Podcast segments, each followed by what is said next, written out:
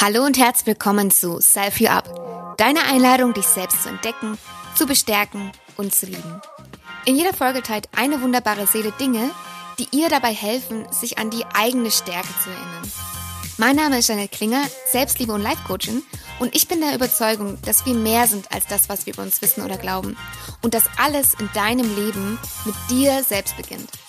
Lass uns gemeinsam lernen, wachsen und heilen.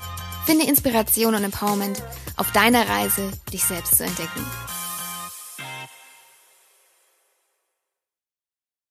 Freunde würden sie als ehrgeizig, immer busy, begeisterungsfähig, hilfsbereit, loyal, feinfühlig und empathisch bezeichnen. Sie trinkt keinen Kaffee. Sich selbst zu entdecken bedeutet für sie Freiheit zu Entscheidungen, Prioritäten und Gestaltung. Außerdem bedeutet es für sie, sich authentisch zu zeigen und Licht und Schatten gleichermaßen anzunehmen. In 2020 startet sie ihren Weg in die Selbstständigkeit. In 2021 zog sie nach Wien, um ihr Doktorat im Bereich Arbeits-, Wirtschafts- und Organisationspsychologie bzw. Arbeit und Gesundheit fortzusetzen. Im gleichen Jahr empfang sie auch ihr erstes Coaching. Als Psychologin, Yogalehrerin, Fitnesstrainerin, Stress-, Entspannungs- und Schlafexpertin und Ernährungsberaterin legt sie heute Wert darauf, den Menschen als Ganzes zu betrachten, um ein nachhaltiges Wohlbefinden zu erzielen. Auf ihrer Website teilt sie, ich bin überzeugt, dass jeder Mensch das Wissen darüber, was ihm zu seinem Wohlbefinden fehlt, in sich trägt.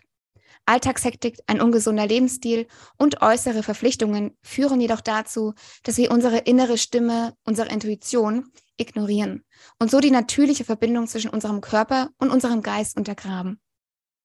In einem Instagram-Post schrieb sie jedoch auch, wer sagt, dass Menschen sich nicht ändern können, weiß nicht, wozu jeder Mensch imstande ist, wenn er sich seinem wahren Selbst annähert, es annimmt und sich öffnet für alles, was auf ihn wartet. Du kannst dir zu jeder Zeit dein Traumleben erschaffen, wenn du dich dafür entscheidest. Ricarda Schleubner, willkommen bei Selfie Up. Hi, ich freue mich dabei zu sein.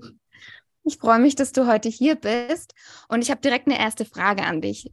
Deine Freunde würden dich als busy bezeichnen. Ja. Was bedeutet das für dich? Äh, das bedeutet, dass ich sehr, sehr oft gefragt werde, wie ich das eigentlich alles mache. Also ähm, ob mein Tag irgendwie mehr als 24 Stunden hat oder so, weil ich einfach immer in neue Projekte verstrickt bin, tausend Ideen habe, die ich dann auch echt sehr gerne umsetze. Also ich bin jemand, der dann irgendwie nur ewig von was träumt, ohne irgendwas dafür zu tun. Also wenn ich was will, dann gehe ich auch direkt so die ersten Steps meistens. Und ja, das, das hat schon immer dazu geführt, dass ich irgendwie mehrere Sachen gleichzeitig parallel laufen hatte und ähm, ja, Außenstehende immer so waren, so, was machst du da eigentlich? So witzig, weil diese Frage bekomme ich auch total oft gestellt, wie viele Stunden der Tag eigentlich von mir hat. Ähm, du begleitest ja Menschen auch dabei, von zu viel Stress und von zu wenig Zeit dahin zu kommen, sich aktiv um sich selbst zu kümmern. Was tust du denn am liebsten für dich, um gut für dich zu sorgen? Vor allem in der Zeit, wo du vielleicht besonders busy bist. Mhm. Äh, das ist ganz unterschiedlich, ehrlich gesagt. Also ich habe da gar keine feste Routine oder irgendwas oder feste Strategien, auf die ich zurückgreife. Ich versuche tatsächlich eher, wenn ich merke, ich bin gestresst, mir dann bewusst mal ein paar Momente für mich zu nehmen, bei mir anzukommen, in mich reinzuhören, um rauszufinden, was brauche ich gerade. Weil das kann ja ganz unterschiedlich sein, ne? je nachdem, ob man gerade gestresst ist und lieber irgendwie sich abreagieren muss, also irgendwie mal rausschreien oder irgendwie Sport machen gehen oder ob man dann im Gegenteil eher so wirklich den Rückzug braucht und Ruhe und Meditation und so weiter. Das kann ja ganz unterschiedlich sein. Mhm. Und äh, wie du ja gerade schön im Intro gesagt hast, äh, ist es ja auch total oft genau das Problem, dass man eben dann verlernt, auf sich zu hören. Und deswegen ist das eigentlich eher meine fixe Strategie, würde ich sagen. Mhm. Okay. Das heißt, ähm, auch wenn du jetzt sehr viel zu tun hast, schaffst du es immer wieder, diese Zeit für dich einzubauen. Genau, genau, mhm. ja. Okay. Da, ich glaube, da kommen wir wahrscheinlich nachher auch dazu. Ähm, mhm. War das etwas, was dir schon immer leicht gefallen ist oder was du auch tatsächlich erst lernen durftest? Oder nee, diesen Weg zur Intuition wiederfinden durftest? Mhm. Genau, das ist mir überhaupt nicht leicht gefallen, gar nicht, gar nicht. Und also ich will auch gar nicht behaupten, dass ich darin jetzt super perfekt bin. Mhm. Äh, Im Gegenteil, also ich habe super lange gebraucht, um überhaupt erstmal zu sehen, dass ich total oft in meiner ersten Begeisterung für Sachen und in meiner Energie dann so ein bisschen über meine Grenzen gehe und dann eben auch zwangsläufig nach diesem Hoch irgendwann ein Tief kommt. Mhm. Und ähm, je mehr man dann diese, diese Höhen und Tiefen ausfährt, desto, ja, desto mehr Schwankungen sind da ja auch und desto schwerer ist es ja dann auch immer wieder aus dem Tief rauszukommen oder das so ein bisschen, bisschen abzufedern zu sagen und da eine klarere Linie reinzubekommen, so eine geradere Linie, die von weniger Hochs und Tiefs geprägt ist ungefähr. Das hat eine Weile gedauert. Mhm. Und heutzutage kann ich aber schneller erkennen, wenn die Grenze kommt mhm. und äh, kann mich auch ein bisschen besser zusammenreißen und nicht so diesen Trugschluss immer ähm, erliegen, dass man denkt, ich habe gerade so viel Energie und so viele Ideen und ich kann die jetzt auch umsetzen, weil es kommt auf jeden Fall irgendwann die Phase, wo der Körper auch sowieso mehr Ruhe wieder braucht und ja. dann spätestens holt es einen eh ein. Und deswegen, also das, das ist harte Arbeit tatsächlich. Ne? Mhm. Magst du mal teilen, wie bei dir diese Grenze aussieht, die dann sich vielleicht bemerkbar macht? Bist du dann mehr müde oder bist du dann vielleicht gereizter oder wie, wie ist das dann? Mhm. Ja, genau. Also ich werde dann auf jeden Fall müder. Also ich brauche dann mehr Schlaf. Ich bin eh ein Mensch, ich brauche super, super viel Schlaf. Also so um die zehn Stunden sind eigentlich mein, mein Ideal. Krass. Und äh, genau, ich bin dann auch wirklich äh, müder als sonst. Ähm, ich merke, dass ich dann auch äh, insgesamt einfach ja, also antriebsloser werde, dass ich dann auch, dass ich dann manchmal, wenn ich nach Hause komme, fast schon keine Energie mehr habe, irgendwelche Alltagssachen zu erledigen oder so. Und das ist dann spätestens so das Warnsignal, dass ich so merke, okay, wenn mir wirklich der Antrieb für kleine Sachen fehlt und ich mich fast schon zwingen muss, dann diese kleinen Sachen noch nebenher zu erledigen, ja. dann, dann ist nicht, also dann, dann sollte ich auf jeden Fall auf die Bremse treten. Ja. Genau. Schaffst du auch die zehn Stunden Schlaf, wenn du busy bist? Also ist das wirklich etwas, dass du da so eine feste Schlafroutine hast? Äh, also ich versuche es. Mhm. Ich bin aber schon immer auch ein Mensch gewesen, der nicht gerne ins Bett geht. Also mhm. äh, ich bin tatsächlich eher ein Abendmensch und deswegen werde ich gerade abends halt erst aktiv und ähm, dann mich zu zwingen, sozusagen um elf oder so ins Bett zu gehen, das ist nicht immer so leicht für mich. Aber mhm. zum Glück habe ich einen Job, der es mir erlaubt, eben morgens flexibel anzufangen. Und das heißt, ich kann halt immer auf, äh, also so bis um acht circa oder so schlafen und dann, dann komme ich auch gut auf die Stunden. Also egal auch wie beschäftigt ich bin eigentlich. Genau. Ja, bei mir ist das nämlich auch, also ähnlich. Ich habe morgens so einen Hoch und manchmal abends, wenn, ja, ich bin, das resoniert voll mit mir, weil ich habe dann auch, also immer sehr viele Ideen und manchmal kommen die dann halt irgendwie so unterm Tag und dann abends sitzt man dann irgendwie dran. Und ich weiß noch, ich glaube, das war vor zwei Jahren, da musste ich mir abends tatsächlich immer einen Wecker stellen, damit ich dann auch ins Bett gehe, weil sonst hätte ich ewig sitzen können, weil ich da so Feuer und Flamme gewesen bin und so voll gesprudelt, so voll im Flow. Ähm, aber konnte halt am nächsten Tag nicht ewig lange ausschlafen, weil ich halt noch in einem Nebenjob äh, gewesen bin. und das merkt man halt auch, wenn, das kann man auch nur eine Zeit lang machen. Und dann sagt der Körper, wie du es ja auch schon gesagt hast, dass man einfach dann ja viel, viel müder ist als sonst und auch so kleine Dinge einfach dann schwerfallen. Ja. Mhm. Ja, das ist dann eben auch eine Frage von konsequenter Selbstfürsorge, ne? dass man auch mhm. weiß, ich brauche das und wenn ich das nicht mir selber genehmige, sozusagen, dann, dann wird sich, wird sich sowieso rächen. Also ja ja, das sind so die kleinen Sachen, die man für sich echt wissen muss, wo man sich richtig gut kennen muss, äh, um die, ja, die Hochs und Tiefs eigentlich so gleichermaßen immer zu navigieren. Ja. ja. Bevor wir zu deinem ersten Self-Empowerment kommen, habe ich noch eine Frage an dich. Äh, du trinkst keinen Kaffee. was, was, trinkst du dann gerne? Äh, ich trinke morgens total gern grünen Tee, tatsächlich. Mhm. Oder einfach, also Smoothie und mache mir da irgendwie Matcha rein oder so. Oh, lecker. Und äh, ich liebe tatsächlich eigentlich auch Kaffee. Also ich liebe den Geruch und den Geschmack von Kaffee sehr. Aha. Aber das hat einfach äh, gesundheitliche Gründe, weil ähm, ich mich auch viel mit Schlaf beschäftige und halt weiß, dass es nicht so toll ist ne, für, die, für den Schlafrhythmus und so weiter. Deswegen habe ich da einfach nie mit angefangen und ja, wehre mich auch konse äh, konsequent dagegen. So. Ah, spannend, ja. Äh, hat Kaffee dann Auswirkungen auf die Tiefschlafphase oder überhaupt, dass man einschlafen kann? Weil, also ich kann dir mal von mir kurz erzählen, ich kann zum Beispiel abends locker einen Espresso trinken und schla also kann gut schlafen. Mhm. Habe ich dann einfach schon so ein hohes Level, dass mir das nichts mehr ausmacht? Oder?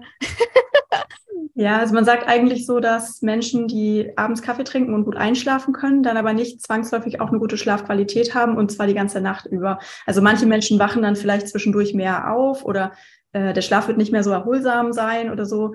Also man sieht meistens schon trotzdem ein bisschen Unterschiede, wenn man das untersucht. Mhm. Mm, genau, und es ist schon so, dass das Kaffee sehr wach macht und äh, sehr in den Schlafwachrhythmus eingreift, ja. Mhm. Okay, weil, also ich selber, ich schlafe dann eigentlich schon recht gut. Also man schon wie so ein Stein. Aber müsste ich mal beobachten, wie ich mich am nächsten Morgen dann fühle. Ob ich mich dann irgendwie geräderter fühle oder ja. Das, ja. nehme ich, das nehme ich mal als Hausaufgabe mit. Ich beobachte mich selber mal. okay. Cool, aber interessant. Ähm, dann würde ich sagen, kommen wir zum ersten Self-Empowerment. Etwas, was dir in der Vergangenheit geholfen hat, dich selbst zu bestärken. Und da hast du gemeint, dass der Mindset-Shift, meine Gesundheit hat oberste Priorität in meinem Leben, geholfen hat, dich in der Vergangenheit zu bestärken. Und bevor wir darauf eingehen, würde ich einmal ganz kurz ähm, dich fragen, was Gesundheit für dich bedeutet, weil also Gesundheit ist ja einfach so ein ewig weiter Begriff und ich glaube, jeder hat da irgendwie auch eine unterschiedliche Vorstellung von. Also manche sprechen tatsächlich von der physischen Gesundheit, manche nehmen auch die mentale und emotionale Gesundheit mit rein, dass du einfach mal ganz kurz erklärst, was Gesundheit für dich ist, dass wir so eine Basis haben, worüber wir heute überhaupt sprechen, ähm, beziehungsweise was vielleicht auch gesund sein für dich bedeutet. Also die klassische Definition, die ja mittlerweile so gern hergenommen wird, ist ja, dass Gesundheit mehr als die Abwesenheit von Krankheit ist. Mhm. Ne? Also ähm, dass es im Endeffekt nicht nur darum geht, dass man Krankheiten vermeidet, sondern dass man eben Gesundheit aktiv anstrebt. Also im Sinne von so einem positiven Ansatz. Mhm. Und für mich bedeutet das tatsächlich auf jeder Ebene, sich einfach gut zu fühlen und zwar richtig gut und nicht nur so nach dem Motto, okay, ich bin halt nicht krank und es ist okay, sondern es ist richtig gut. Und dieses Level haben, glaube ich, die meisten Leute heutzutage eigentlich nicht mehr. Also mhm. sowohl psychisch als auch emotional, äh, mental, ja, mental, psychisch ist das gleiche, physisch. Ähm, und das bedeutet für mich auch, dass man seine eigenen Bedürfnisse kennt und denen eben auch nachgeht. Also, äh, dass man seine eigenen Bedürfnisse erfüllt weiß. Du hast gerade gesagt, dass dieses, dieses Level von richtig gut die wenigsten Menschen haben. Jetzt ist ja richtig gut, also klingt jetzt für mich trotzdem noch nicht so greifbar. Was, mhm. was bedeutet richtig gut? Dass man wirklich eigentlich weitgehend symptomfrei ist, äh, die meisten Menschen haben heutzutage immer irgendwelche diffusen Symptome wie Kopfschmerzen, Verdauungsbeschwerden, Zyklusbeschwerden, mhm. äh, Hautirritationen, was weiß ich, die so normalisiert werden, dass man irgendwie denkt, ja, das gehört halt dazu. Aber das ist halt nicht so, sondern eigentlich sollte man, wenn man wirklich gesund ist, weitgehend symptomfrei sein. Und man sollte super viel Energie auch jeden Tag haben weil so der Körper ja einfach ausgelegt ist, ne, dass er jeden Tag genug Energie hat, um alle Aufgaben zu bewältigen. Und allein schon, wenn man mitten am Tag auf einmal völlig erschöpft ist oder wenn man schon morgens total erschöpft aufwacht, das haben auch ganz viele Menschen, dann mhm. stimmt irgendwas nicht.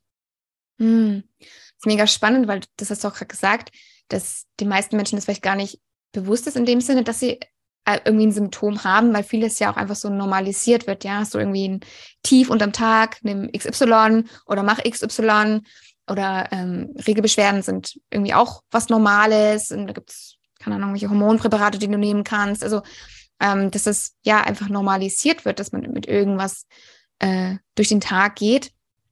Mhm, genau, dann kommen wir vielleicht mal zu diesem Mindset-Shift, ähm, dass deine Gesundheit ähm, ja deine oberste Priorität im Leben ist. Mm, wie bist du zu diesem Mindset-Shift gekommen, beziehungsweise was hat dich veranlasst dazu? Vielleicht magst du mal deine damalige Situation beschreiben. Mhm. Ähm, das war, denke ich, so die Zeit um Studium rum, wo ich zum ersten Mal so richtig das Gefühl hatte, ausgebrannt zu sein. Also das war auch weitgehend eben dem geschuldet, was ich am Anfang erzählt habe über mich, dass ich manchmal sehr enthusiastisch bin mit Sachen und dass ich super, super viele Interessen habe und die auch sehr, sehr gerne alle dann verfolge und so ähm, und viele Projekte gleichzeitig habe. Aber auch, weil ich es ganz oft ganz vielen Leuten recht machen wollte und nicht Nein sagen konnte. Mhm. Und deswegen eben ganz oft über meine Grenzen gegangen bin. Also egal, ob das jetzt war, ich habe dann zu viel Workload gehabt oder ob das einfach Sachen waren, die ich eigentlich gar nicht machen wollte und dann aber meine Meinung auch nicht gesagt habe oder so. All das macht uns ja so ja so unterschwellig krank auch irgendwann. Mhm. Und ähm, ich habe irgendwann richtig gemerkt, dass ich gar keine Energie mehr für irgendwas hatte, so diese typischen Burnout-Symptome eigentlich. Mhm. Und ähm, kriegte das dann aber auch ganz gut wieder in den Griff selber. Nur dann habe ich irgendwann gemerkt, ich darf mich selber nicht mehr in diese Lage bringen lassen. Ne? Also ich darf das nicht mehr zulassen, dass man von außen dann meine Tendenz noch verstärkt, mir zu viel zuzumuten. Also mhm. das muss ich mit mir selber eh ausmachen, dass ich mir selber nicht so viel zumute, aber ich darf vor allem anderen das auch nicht erlauben. Und äh, das war so der Moment, wo ich gedacht habe, meine Gesundheit muss für mich die oberste Priorität haben, weil für niemanden sonst hat sie die oberste Priorität. Aber wenn ich nicht gesund bin, dann habe ich einfach eine geringere Lebensqualität. Und wofür mache ich das dann hier alles eigentlich? Eigentlich ist unsere Gesundheit das Allerwichtigste, was wir haben. Weil selbst auch zum Beispiel, wenn wir Menschen natürlich haben, die uns wichtig sind im Leben und die natürlich auch eine sehr hohe Priorität haben für uns zum Beispiel, ähm, dann haben die ja auch am meisten von uns, wenn es uns richtig gut geht. Ja. ja. Also eigentlich ist die Gesundheit immer das, worauf man am allermeisten achten muss. Und seit ich mir das wirklich zu Herzen nehme, fällt es mir auch zum Beispiel manchmal leichter, Nein zu sagen Mhm. Oder eben auch mehr auf mich selber zu achten. Ja. Was hattest du dann speziell für Symptome damals, dass du gesagt hast, okay, irgendwas passt gerade nicht? Waren das dann auch eher so diffuse Symptome, wie du sie vorhin beschrieben hast? Oder tatsächlich irgendetwas, wo man sagt, okay, jetzt passt wirklich was nicht? So. Mhm. Ähm, das hat sich von, bei mir vor allem eher so in depressiven Tendenzen geäußert. Also das hatte ich mhm. schon, äh, seit ich das erste Mal die Pille angefangen hatte zu nehmen, so mit 17 ungefähr. Seitdem hatte ich das und man sagt das auch, ne, wenn man Depressionen einmal hatte, dann ist die Wahrscheinlichkeit, dass sie wiederkommen, auch eher hoch. Ja. Ähm, und deswegen, also merke ich das immer quasi, wenn ich dabei bin, so auszubrennen. Also mhm. das ist auch noch so ein weiteres Warnsignal, weil wir da vorher ja auch drüber gesprochen haben, äh, dass ich merke, ich werde so niedergeschlagen irgendwie und, und ähm, habe so mehr das Gefühl, irgendwie, ich, ich will irgendwie heulen oder so. Und mhm. ähm, in der Zeit, genau, das war da relativ schlimm. Ähm, dann eben genau Erschöpfung, äh, gar keine, gar keine Lust mehr irgendwie mit, mit Leuten auch viel zu unternehmen oder so. Äh, also diese emotionale Erschöpfung, das ist ja nochmal was anderes als körperliche Erschöpfung. Ja. Ähm, ja, und dann auch ganz viele körperliche Symptome. Also eh, was Stresssymptome sind und dann aber halt nochmal verstärkt, also fast schon so einen chronischen Zustand, dass ich ständig Migräne hatte, mhm. ähm, ja, Verdauungsbeschwerden, also was, also diese ganzen Sachen, die man eh schon ab und zu so vom Körper eingeworfen bekommt, äh, dann ganz verstärkt. Ja. Ja. Und hast du dich dann zu der Zeit besonders aktiv mit dem Thema Gesundheit beschäftigt oder war das dann eh schon äh, Teil deines Studiums? Ich habe mich damals noch nicht aktiv mit Gesundheit beschäftigt. Mhm. Das war tatsächlich äh, Ende meines Bachelors und ich habe erst im Master angefangen, mich dann mehr mit Gesundheit zu beschäftigen, weil mhm. ich nämlich im Bachelor eigentlich noch dachte, ich will eher so in Richtung Arbeits- und Organisationspsychologie gehen. Und dann habe ich aber im Master Arbeit und Gesundheit für mich entdeckt. Und darin habe ich dann auch angefangen zu promovieren. Und dann im, im Laufe der Promotion relativ bald habe ich auch gemerkt, eigentlich möchte ich mehr in Richtung Gesundheit, weil gesundes Arbeiten ist auch gut und wichtig. Aber so ganzheitliche Gesundheit war für mich dann auf einmal so, das ist so die Antwort auf so vieles einfach. Man kann nicht immer nur einen Aspekt sich anschauen. Äh, man kann sich auch nicht nur anschauen, wie geht es den Menschen auf der Arbeit, sondern die Arbeit ist ja auch Teil des Lebens. Und man mhm. muss sich schon immer einfach alles anschauen, so als System, den Menschen auch als System sehen. Ja. Und deswegen habe ich dann eben so angefangen, mich um diesen, diese Spezialisierung herum noch viel breiter aufzustellen und zu informieren und auszubilden und so weiter. Und äh, ja. Was ich auch äh, interessant finde, was du gerade gesagt hast, dass dieses gesunde Arbeiten, also weil ich glaube, es gibt ja immer noch bei vielen diese Trennung im Kopf, das ist mein Leben und das ist meine Arbeit. Und also ich finde auch diesen, diesen Begriff Work-Life-Balance, ich kann damit immer wenig anfangen, weil für mich ist halt, ist hier mein Lebensrad ein, ein, ein, ein Rad und das ist unterteilt in bestimmt große Stücke und jedes Stück ist gleich groß. Das heißt, meine Arbeit ist genauso groß äh, in, wie meine Gesundheit oder meine Familie oder meine Fülle. Und deswegen, also ich kann das gar nicht gedanklich irgendwie ausklammern, weil wenn ich spät ins Bett gehe und am nächsten Tag müde bin, dann hat das Auswirkungen vielleicht auf meine Beziehung, weil ich vielleicht irgendwie knatschiger bin. Dann hat es aber auch Auswirkungen auf meine Arbeit, weil ich vielleicht weniger konzentriert bin. Also, wie du es auch sagst, es, es spielt alles mit rein. Ja, wenn ich in der Arbeit sehr viel zu tun habe und mir ein Projekt nach dem anderen auflade, habe ich vielleicht dann im Privatleben weniger Energie, um halt mal rauszugehen ähm, oder irgendetwas für mich zu machen oder zum Sport zu gehen. Ich war mal in einer Festanstellung vor ein paar Jahren und da war, ähm, da war ich im Schichtbetrieb sozusagen und wir hatten richtig viel zu tun. Ich hatte richtig coole Kollegen, es hat schon Spaß gemacht, aber ich bin halt nach Hause gekommen und habe mich total ausgelaugt gefühlt und hatte keine Energie mehr, um Sport zu machen. Und das ist für mich immer ein guter Indikator. Wenn ich keine Energie mehr für Sport habe, dann passt irgendwo irgendwas nicht. Also dieser, an, dieser ganzheitliche Ansatz finde ich, finde ich, finde ich mega spannend. Ich würde sagen, damit kommen wir auch äh, direkt zum zweiten Self-Empowerment. Etwas, was dich heute bestärkt, dich an deine innere ja, Stärke zu erinnern. Ähm, da hast du gemeint, dass unter anderem deine Wahrheiten auszusprechen, anstatt alles herunterzuschlucken, zu schlucken, dir hilft. Was bedeutet das für dich? Äh, das bedeutet für mich vor allem auch mir selber meine eigenen Wahrheiten einzugestehen, mhm. weil man ja oft dazu neigt, auch ähm, sich eher an anderen zu orientieren oder ähm, auch mal ähm, andere Stimmen die eigene Wahrheit so übertönen zu lassen. Und das sind auch manchmal eigene Stimmen. Also ähm, dass man sowohl so von eigenen Ängsten, so von diesem, von diesem Ego, von dieser Ego-Komponente sich so sehr ablenken lässt, dass man dann nicht mehr selber sieht, was man eigentlich will und braucht. Mhm. Ähm, oder eben sich von anderen einreden lässt, dass es anders ist.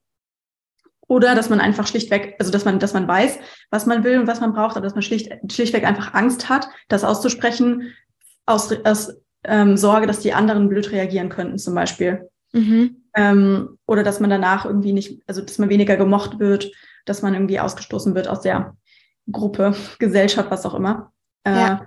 Und wie gesagt, ich hatte schon immer so starke Tendenzen zu versuchen, quasi es allen recht zu machen und irgendwie dazuzugehören, weil mhm. ich in mhm. der Schule zum Beispiel schon immer relativ anders war, irgendwie als andere Kinder, weil ich relativ äh, introvertiert war, schüchtern war Mhm. Dann auch in der Schule eigentlich immer eher, also ich hatte irgendwie immer Spaß an Schule und habe auch immer gerne meine Hausaufgaben gemacht und so. Und dann hat man es ja eh immer schon mal manchmal schwerer mit anderen Kindern und so, weil die mhm. das ja. ähm, genau, und dann habe ich eigentlich, ich war eigentlich meine ganze Schulzeit so beschäftigt damit, rauszufinden, wie muss ich sein, damit ich zu den anderen passe. Und dadurch musste ich dann erstmal wirklich wieder lernen, wer bin ich eigentlich und was, was brauche ich eigentlich, äh, was will ich. Und ähm, das muss ich auch mir immer wieder heute ins Gedächtnis rufen. Also, äh, dass ich manchmal eben nicht versuche, es anderen leicht zu machen, sondern dass ich in erster Linie versuche, es mir selber leicht zu machen und dass ich auch keine Angst davor habe, anderen zu kommunizieren, wo meine Grenzen sind und äh, wenn ich mit irgendwas nicht einverstanden bin, wenn es mich betrifft und so weiter. Ja, ich glaube, das ist ein wichtiger Punkt, weil also zu mir kommen zum Beispiel auch viele ins Coaching, denen es extrem schwer fällt, eine Grenze zu setzen und auch klar zu kommunizieren, was gerade, ähm, was sie gerade brauchen oder was sie sich gerade wünschen. Mhm. Was hat dir denn es leichter gemacht, das zu tun? Äh, zu merken, glaube ich, wie gut mir das tut. Mhm. Ja, ich habe das äh, 2021 während meines Coachings gemerkt, dass ich ähm, das eben lernen muss, also da ganz verstärkt, da ist mir auf einmal richtig aufgefallen, wie ich in der Vergangenheit immer, immer wieder meine eigenen Messages sozusagen nicht ernst genommen habe und die auch nicht nach außen getragen habe. Mhm. Und ähm, wie sehr mich das aber eigentlich auch limitiert. Mhm. Weil wenn man nicht sich authentisch nach außen zeigen kann, dann kann man ja auch nicht erfolgreich sein, egal worum es geht. Also ob man Freunde finden möchte, ob man gut in seinem Job sein will, ob man einfach Spaß im Leben haben will, ist völlig egal, was man eigentlich sich wünscht. Wenn man nicht authentisch sein kann, nicht mal mit sich selber so manchmal, dann funktioniert das nicht. Und ja. als ich dann wirklich angefangen habe, so einzelne Sachen noch auszumachen, wo ich dachte, da muss ich ganz dringend mal sagen, was ich denke. Und das einfach, einfach mal gemacht habe, auch wenn es echt Überwindung gekostet hat, habe ich wirklich gemerkt, wie gut das tut und dass ich da dringend, dringend dran arbeiten muss, dass ich das öfter tue. Und mhm. seitdem habe ich auch immer wieder eben mich daran erinnert und ähm, Genau, also vor allem das auch mit mir selber mehr praktiziert. Also nach außen, das Praktizieren ist immer noch mal schwerer, ne? aber mit mir selber vor allem bin ich da viel, viel besser geworden. Mhm. Vor allem auch erstmal diese, ja, diese Definition, was ist jetzt meine Wahrheit und was ist vielleicht eine Wahrheit von jemand anderem, die man vielleicht dachte, das wäre die eigene. Genau. Da diese Unterscheidung vielleicht zu finden, was ist wirklich meins und was gehört nach außen. Du hast es vorhin schon mal ein bisschen angesprochen, aber vielleicht kannst du es noch ein bisschen genauer erläutern. Ähm, wie hilft dir denn das deine Meinung sagen für deine eigene Gesundheit? Und ähm, wie ermutigst du vielleicht auch deine Patienten, die zu dir kommen oder deine Klienten, ähm, das auch zu tun? Mhm. Also zum einen merke ich schon immer, dass meine Gesundheit physischerweise darunter leidet, wenn ich öfter Sachen für mich behalten muss. Hm, mhm. Da gibt es ja auch ganz viele, ganz viele so Analogien zu, so, ne, so ähm, sich auf die Zunge beißen, irgendwas runterschlucken. Also das hat ja so, so körperliche Aspekte ja. auch so ein bisschen. Mhm. Und äh, das merke ich dann schon, ähm, weil sich dann einfach meine Außenwelt und mein, mein inneres Empfinden nicht mehr stimmig anfühlen. Und äh, andererseits sind meine Beziehungen dann aber auch schlechter. Wenn ich in meinen Beziehungen, die mir wichtig sind, nicht sage, was ich denke und fühle, mhm. dann sind die ja auch nicht im Einklang mit mir. Mhm. Und die Menschen sind dann auch nicht richtig im Einklang mit mir. Und deswegen, ähm, also das ist eigentlich für mich das also eines der größten Argumente auch gewesen, ähm, dass ich weiß, quasi, wenn jemand einem wichtig ist und die Beziehung zu der Person einem wichtig ist, dann schuldet man es der Person eigentlich gerade, dass man die Wahrheit sagt, wie es einem geht. Mhm. Und dass man auch mal sagt, hey, das, was du damals gemacht hast, das hat mir nicht gut getan oder so. Einfach weil ja die Leute, die einem was bedeuten, ähm, sich auch für dich interessieren und die wollen ja eigentlich wissen, wie sie dich behandeln müssen, damit es dir gut geht. Die mhm. wollen dich ja nicht absichtlich verletzen. Und deswegen ist es eigentlich das, das beste oder der größte Freundschafts- oder Liebesbeweis, den du jemandem bringen kannst, wenn du ihm einfach ganz ehrlich sagst, was du brauchst und ihm die Chance gibst, dir das mhm. auch zu geben. Ja, ja, das ist richtig schön, weil genau das ver verweigern wir dann, wenn wir uns einfach verschließen. Ja, und die andere Person weiß vielleicht gar nicht, was eigentlich los ist, merkt, dass du vielleicht irgendwie unzufrieden bist oder vielleicht anders kommunizierst als normal, aber es ist ja gar kein Ansatz. Ja. Genau. So kann sie, weiß sie wenigstens, woran sie ist und kann es halt das nächste Mal besser machen oder anders machen. Ähm, oder traut sich dann vielleicht auch, etwas zu teilen, wo man selber vielleicht irgendwie eine Grenze überschritten hat, ja, wo sie sich vielleicht nicht getraut hat, das zu teilen. Also man, man schafft den gegenseitigen Raum und für Austausch, was ja dann auch einfach die Verbindung miteinander stärkt. Ja. Genau, genau. Und wenn man das dann mit den Menschen übt, die einem wichtig sind und wo man auch weiß, man hat da so eher einen geschützten Raum, auch wirklich mal auszusprechen, was einen beschäftigt, dann ist das auch eine gute Basis, um dann nochmal einen Schritt weiter zu gehen und zu sagen, okay, und jetzt sage ich meinem Chef mal, was mich beschäftigt oder so, oder meinen mhm. Kollegen oder wem auch immer man mal ja. was sagen möchte. Wie ist es aus deiner Erfahrung, ähm, wenn jetzt Leute zu dir kommen, die keine Ahnung, irgendwelche körperlichen Symptome haben, ähm, oder sonst sich irgendwie unzufrieden fühlen in ihrem Leben. Ähm, manche kommen ja dann mit, oder vielleicht mit, ähm, mit einem bestimmten Symptom und denen vielleicht fällt es vielleicht am Anfang ein bisschen schwerer, so diese nach innen zu schauen und zu gucken, okay, welche Wahrheit ist denn eigentlich da? Also was, was brauche ich denn vielleicht gerade wirklich? Ja, also man denkt vielleicht, ich brauche das, aber eigentlich bräuchte ich doch was ganz anderes. Ähm, wie schaffst du es da, mit denen ja ihre Wahrheit zu entdecken?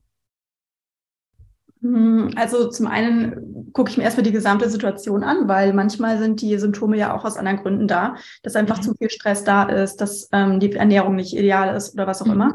Und ansonsten äh, versuche ich aber, um eben zu dieser inneren Wahrheit mehr zu kommen, immer zu empfehlen, einfach, du musst erstmal unterscheiden lernen zwischen, was sagt mein Ego und was sagt meine Intuition. Weil mein Ego ist eigentlich so mein Kopf und meine Intuition ist eher mein Körper oder so mein, man spürt das immer an unterschiedlichen Stellen, aber zum Beispiel so mein, mein Herz-Bauchraum oder sowas. Mhm. Und äh, meistens, wenn man sich in so einen richtig entspannten, meditativen Zustand versetzt und sich dann selber was fragt, ähm, irgendeine Frage, auf die man eine Antwort haben will. Das kann was total Banales sein, so wie, worauf habe ich heute zu essen Lust oder sowas, um das mal zu üben. Ähm, die erste Eingebung, die dann kommt, ist meistens die richtige. Und dann schaltet sich manchmal noch was anderes ein, das dann so, na, das kann nicht sein ne, so dieses Revidieren, das dann kommt, das ist dann meistens das Ego, das dann sich dazwischen schaltet mit Ängsten, mit Vernunft, mit was mögen die anderen dann von mir denken oder so. Aber ja. wenn man ganz ehrlich ist, dann ist halt die erste Eingebung meistens die richtige. Ja, ich glaube, ähm, heutzutage sind wir schon, glaube ich, sehr oder viele sehr verkopft unterwegs, ja, und haben einfach, wie du es ja schon gesagt hast, so diese Verbindung zur eigenen Intuition auch so ein bisschen verloren. Ähm, aber sie ist ja immer noch da wenn jetzt jemand zuhört und interessiert sich vielleicht dafür und merkt jetzt vielleicht auch gerade, oh ja, stimmt, äh, bei mir kommt ganz oft diese Stimme und ähm, ich gebe dann vielleicht auch nach und folge dieser Stimme. Wie kann man denn, oder was würdest du vielleicht raten, wie kann man denn diese, ja, diesen, diese Nähe zur Intuition stärken? Ähm, ich glaube, man muss da mal so ein bisschen in sich reinfühlen und erstmal auch merken, dass die Intuition eigentlich so das, das reine wahre Selbst ist irgendwie und indem man dieser Intuition so ganz nah ist, ist man sich selbst auch ganz nah. Und das ist ein total schönes Gefühl, weil es einem total viel Sicherheit und Geborgenheit auch gibt in sich selbst. Und das ist so der Moment, wo man noch merkt, ich brauche eigentlich nur mich, damit es mir gut geht und ich kann mich auch immer auf mich verlassen und so weiter. Das ist so ein ganz selbstbestärkendes Gefühl. Mhm. Ähm, und andersrum gedacht aber kann man auch ganz gut manchmal das Ego selber an die Schranken weisen, wenn man das so sich so vorstellt wie so eine, eine nervige Person, Mhm. Irgendwie, mit der man richtig sprechen kann. Ja. Und äh, wenn man mal lernt, das zu differenzieren und dann so ausmachen kann und sich dabei so erwischt, wenn ähm, diese, diese nervigen Gedanken da irgendwie kommen, die man eigentlich überhaupt nicht haben will, dass man da richtig so sagt, ne, der, der den Namen gibt am besten, mhm. nervigen Person, die man kennt oder so, und dann so richtig sagt, so, ist gut jetzt. Ne? Also es ist nett ja. von dir, dass du vielleicht auf mich aufpassen willst mit den ganzen Ängsten, die du mir hier wieder vermittelst und so, ne? weil Ängste haben ja auch so eine beschützende Funktion irgendwo, dass mhm. einem nichts passieren kann. Aber ich brauche dich nicht, weil ich weiß, was gut für mich ist. Ja. Kannst jetzt gehen, ciao. Genau. Ja, ist ein super, super Tool aus, der, aus dem NLP. Oder dass man zum Beispiel auch diese, diese Stimme, also wie du schon sagst, einen Namen gibt und dann vielleicht irgendwie sich eine Stimme ausdenken, keine Ahnung, Mickey Mouse oder irgendeine Stimme, die, die piepsig ist oder von Tinkerbell, so dass man mehr, also nicht mehr, dass es nicht mehr die eigene Stimme ist, dass diese Stimme auch einen anderen Namen hat, weil das schafft ja einfach auch so ein bisschen Distanz. Ja, weil oft denkt man ja, okay, das ist meine Stimme, die gerade spricht. Ja, man identifiziert sich damit, dabei ist es ja einfach vielleicht nur der innere Kritiker oder wie du schon sagst, einfach das Ego, was sich da was ich da einschalten möchte. Dann würde ich sagen, kommen wir jetzt zum dritten Self-Empowerment. Etwas, wo du meinst, was dich in der Zukunft bestärken könnte. Und da hast du gemeint, in der Gestalterrolle zu sein. Was bedeutet das? Mm, dass man sich selber auch wirklich zugesteht, dass man immer was tun kann. Ganz viele Menschen mhm. verfallen manchmal so in dieses, ich muss das jetzt so hinnehmen. Mhm. Und ähm, das ist eigentlich, also es ist nicht, nicht notwendig, weil egal was ist, egal ob es ein Gesundheitszustand ist oder ähm, ein Ziel, das man erreichen möchte, irgendeine Art, berufliche Art, was auch immer, oder ob das ist, ähm, meine Arbeit gefällt mir nicht, äh, meine Situation gefällt mir nicht, was auch immer, mhm. egal was es ist, das einem im Leben irgendwie stört, man kann immer etwas dagegen tun.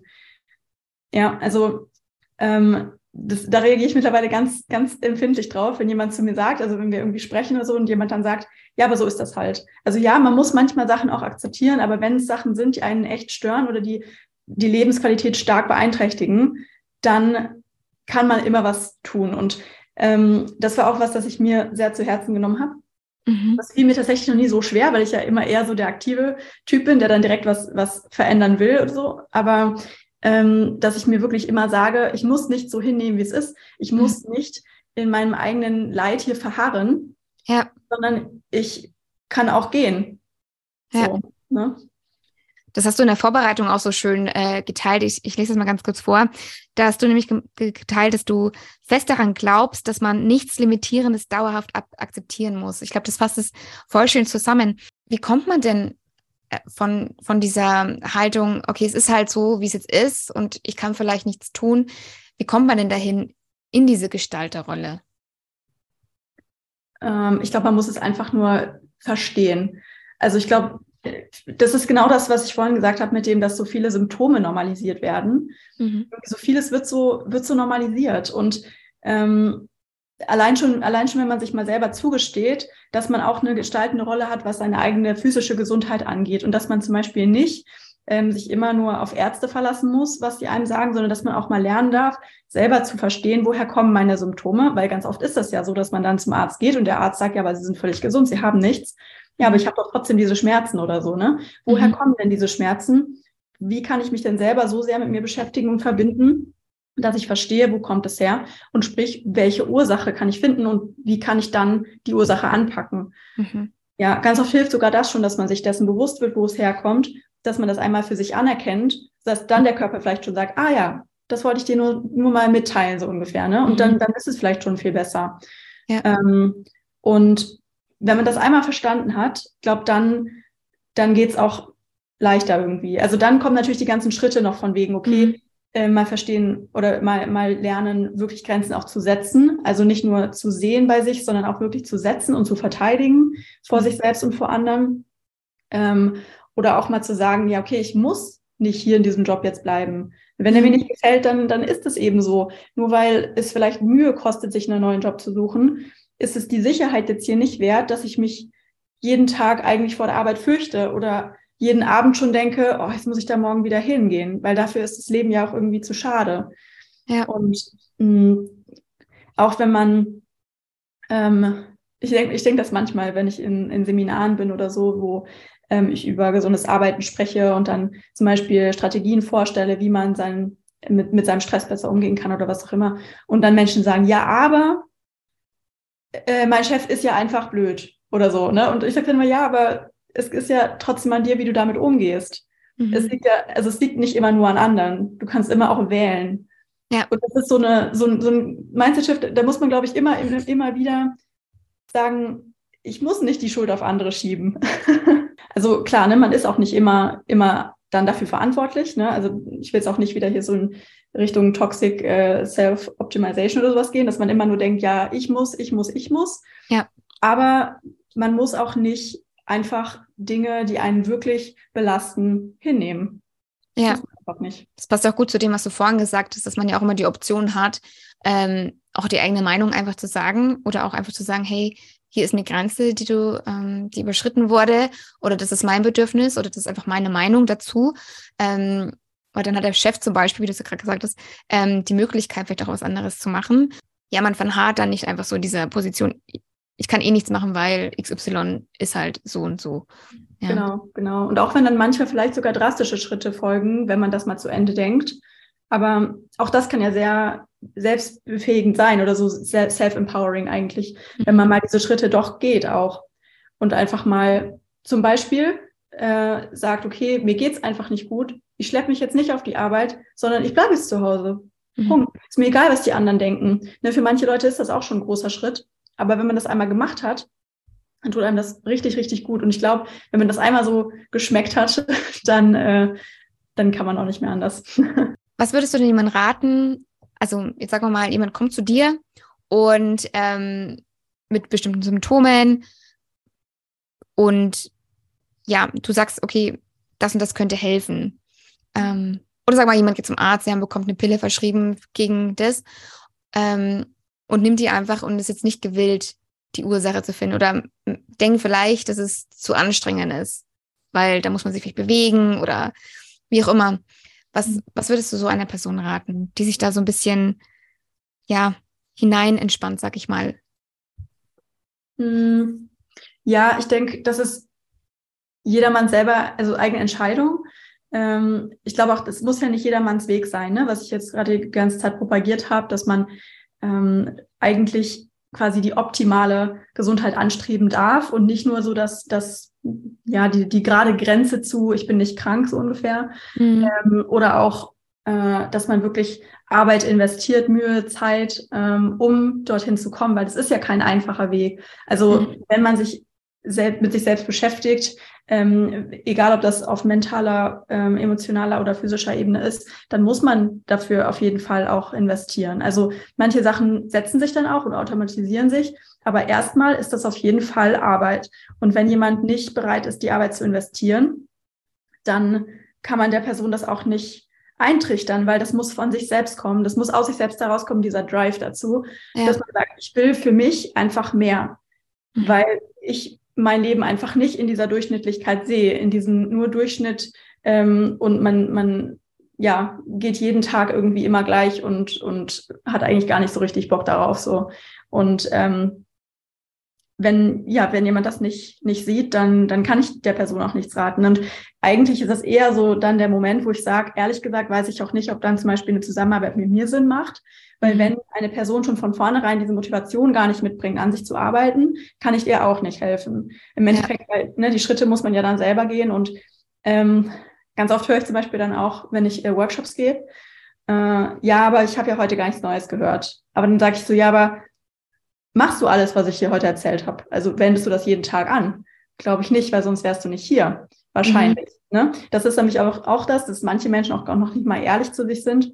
Mhm. Weil sie schon mal zum Beispiel viel von dem Thema gehört haben, sich viel damit auseinandergesetzt haben und äh, manche Tipps schon dreimal gehört haben, äh, ja. dass sie aber das trotzdem überhaupt nicht beherzigen. Mhm. Ne? Und da kann man auch nichts machen dann. Also ja, das passt auch gut zu dem, was du vorhin gesagt hast, dass, dass man auch so die eigene Wahrheit äh, sich auch vielleicht eingesteht oder auch man hört, okay, was ist eigentlich meine eigene Wahrheit und die dann auch, also auch da wirklich auch ehrlich zu sich ist und sagt, okay, ich kenne vielleicht ganz, die ganzen Sachen äh, und wüsste vielleicht auch, was mir gut tut, aber ich mache es halt dennoch nicht, weil es vielleicht einfach ja bequemer ist, da wo ich gerade bin.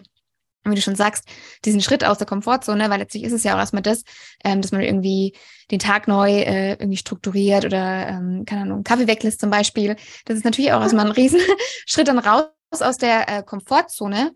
Ähm, und ich glaube, es ist halt auch echt wirklich powerful, dass es so Menschen gibt wie dich, die da wirken und auch ähm, dieses Bewusstsein schaffen, dass so wie der Standard gerade ist, dass es halt einfach nicht passt, wenn man irgendwie jeden zweiten Tag Kopfschmerzen hat, dass es einfach nicht normal ist, wenn man sich dauernd gestresst fühlt, wenn man ständig eine Enge in der Brust hat, ähm, dass man Schlafstörungen hat, dass man ständig Regelbeschwerden hat oder äh, Zyklusstörungen und so weiter, dass es einfach nicht normal ist.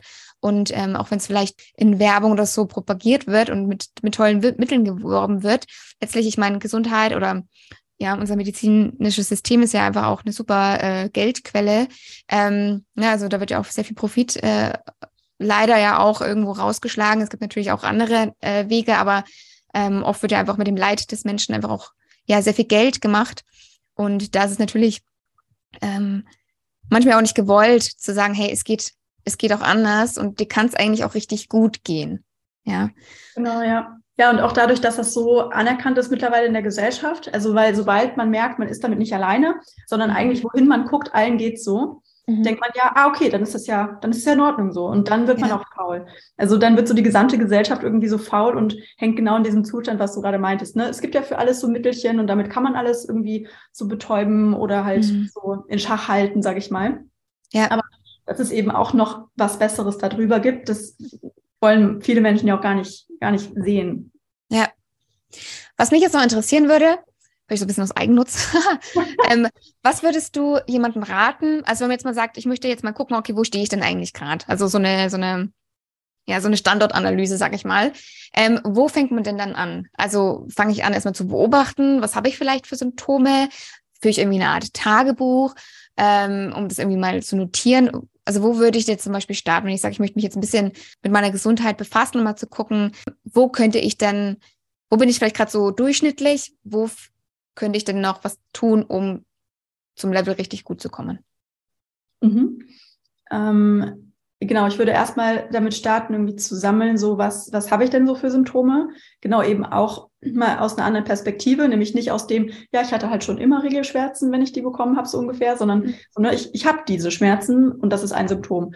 Und ähm, dann einfach mal zu sammeln und dann mal zu gucken, woran kann das liegen? Und das sind aber meistens immer dieselben Antworten, weil es hängt ja alles im Körper zusammen. Mhm. Und egal, ob es Schlaf ist, Ernährung ist, Hormone sind, das ist alles miteinander verknüpft. Das heißt, egal wo man dann anfängt, man tut sich dann eigentlich schon was Gutes. Also wenn man allein schon mal darauf achtet, wirklich regelmäßig und genug zu schlafen, sich mal selber wirklich auch eingesteht, wie viel Schlaf brauche ich, mhm. wann muss ich ins Bett gehen, damit ich diese Menge an Schlaf bekomme und die dann auch wirklich durchziehen. Oder mhm. ähm, einfach auch, wenn es unbequem ist, mal in der Ernährung auf bestimmte Sachen verzichten, die dem Körper einfach auf gar keinen Fall gut tun, ne? niemandem. Also sowas zum Beispiel wie Zucker, Gluten, äh, was auch immer.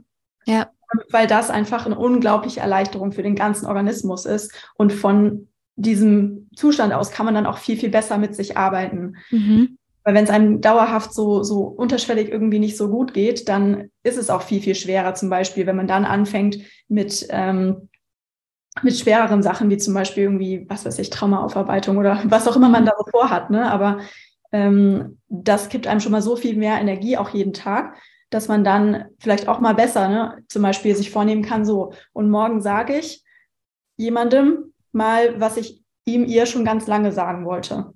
Oder mhm. so. Ne? Ja. Ich glaube, das würde ich, das würde ich raten, wenn man das so in, Eigen, in Eigeninitiative starten will. Ich habe jetzt zum Ende noch zwei schnelle Fragen an dich. Ähm, ich lade dich ein, gar nicht so lange drüber nachzudenken und am besten vielleicht nur in einem Satz zu antworten. Und zwar ist die erste Frage, was ist der schlechteste Rat, den du jemals bekommen hast? äh, ich finde ehrlich gesagt, es gibt gar keinen guten und schlechten Rat, weil das ist so, das ist so wie mit, mit guten und schlechten Entscheidungen. Es gibt auch keine guten und schlechten Entscheidungen. Ne? Man, man entscheidet sich ja in dem Moment immer nur so, wie es einem in dem Moment richtig erscheint. Mhm. Und man gibt auch Personen immer nur die Tipps, die man für richtig hält. Und mhm. ob sich das dann für die Person als gut oder schlecht erweist, das kann man immer erst hinterher sehen, aber das ist dann eigentlich überhaupt, also es, es macht gar keinen Sinn, das dann im Endeffekt noch zu belabeln. Mhm. Und ob die Person das annimmt oder nicht, das muss sie dann auch selber für sich entscheiden. Und das, das macht dann wiederum eigentlich es nicht zum guten oder schlechten Rat, sondern zu einer guten und schlechten Entscheidung. Und es ist, es ist ein Rattenschwanz. Gell? Ja, also ich weiß, was du meinst. Ja. Das so sehen. Ja. Ricardo, es hat mich gefreut, dass du heute hier gewesen bist und dein Wissen mit uns geteilt hast. Ich fand es mega, mega spannend und ich werde auf jeden Fall ähm, versuchen, heute ein bisschen eher ins Bett zu gehen, weil ich bin da tatsächlich so ein, bisschen äh, ja, schuldig, immer recht spät ins Bett zu gehen. Und ja, meistens unter acht Stunden nur zu bekommen und ich weiß, ich bräuchte eigentlich ein bisschen mehr.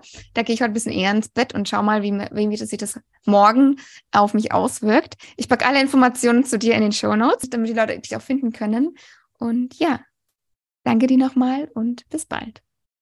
Bis bald, danke dir. Wenn dir diese Folge gefallen bzw. dich inspiriert hat, dann abonniere gerne den Podcast, lass eine Bewertung und ein Herzchen da. Teile ihn auch gerne mit deinen Freunden und deinen Liebsten, um noch mehr Menschen darauf aufmerksam zu machen, dass wir existieren.